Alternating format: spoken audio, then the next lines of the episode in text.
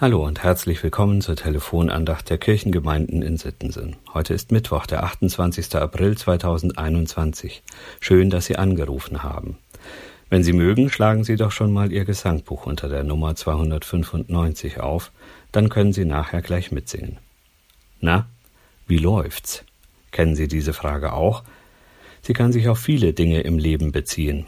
Auf ein Kreuzworträtsel, die Arbeit, auf die Erledigung bestimmter Aufgaben oder auf das Leben an sich. In manchen Bereichen hat sich die Frage schon so sehr verselbstständigt, dass Menschen nur noch fragen und? Läuft, antwortet dann das Gegenüber. Dinge zum Laufen zu bringen, ist ein Antrieb im Leben. Menschen zum Laufen zu bringen, ist der Antrieb von Eltern und Großeltern, genauso wie von Beraterinnen und Beratern, die in verschiedenen Lebenssituationen um Rat gefragt werden. Dahinter steckt oft das Bild Erwachsener, die Kinder das Laufen beibringen möchten. Am Anfang meines Menschenlebens steht der Beschützerinstinkt meiner Eltern. Ich wurde getragen und versorgt. So konnte ich wachsen und neue Fähigkeiten entwickeln. Prabbeln, greifen, krabbeln. Meine Eltern sahen zu, wie ihr Kind an Eigenständigkeit gewinnt. Sie halfen mir auf die Füße, so dass ich laufen lernte. Am Anfang noch etwas wackelig. Immer wieder ging es zurück in die Arme der Eltern.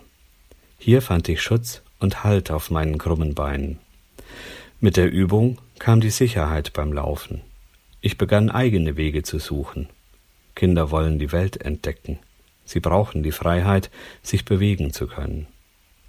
Als Jugendlicher hat es mich von zu Hause weggezogen, in eine größere Freiheit. Das hat mich aber nicht davon abgehalten, den Kontakt zu meinen Eltern zu halten und zu suchen.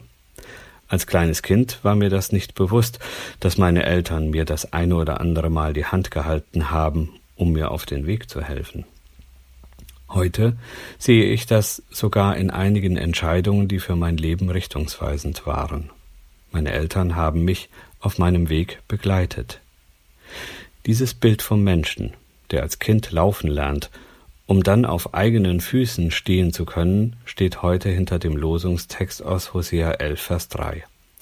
Da lässt Gott, der Vater, über sein Volk sagen, ich hatte Ephraim laufen gelehrt und sie auf, den, auf meine Arme genommen. Aber sie merkten nicht, dass ich sie heilte. Wie bei den ersten Gehversuchen eines Kindes finden wir bei Gott Schutz und Halt. Aber da ist noch mehr. Gott sagt, Sie merkten nicht, dass ich sie heilte. Heilen heißt ganz machen. Gott macht Ephraim ganz. Wie macht er das? Er ist einfach da, wenn man ihn braucht. So wie Eltern da sind, wenn ein Kind die ersten Schritte macht, um hier und da nochmal helfend einzugreifen. So ergänzt Gott unser Sein, weil er aus seiner Perspektive Dinge um uns herum sieht, die wir nicht sehen.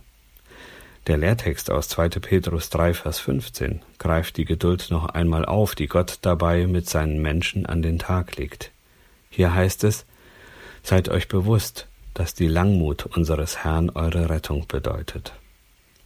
Dass es sich lohnt, bei Gott laufen zu lernen und so fest auf eigenen Füßen durchs Leben zu gehen, hat 1602 auch Cornelius Becker für sich erkannt, als er das Lied Wohl denen, die da wandeln schrieb im Gesangbuch die Nummer 295. Wenn Sie mögen, dann kommen Sie doch mit, den Vater besuchen und so den Kontakt halten, damit der Lebensweg nicht so einsam wird. Singen Sie mit mir die dritte Strophe oder sprechen Sie einfach mit.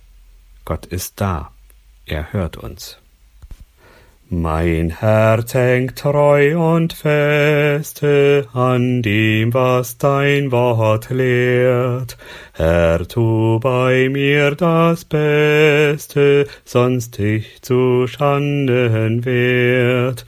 Wenn du mich leitest, treuer Gott, so kann ich richtig laufen, den Weg deiner. Gebot.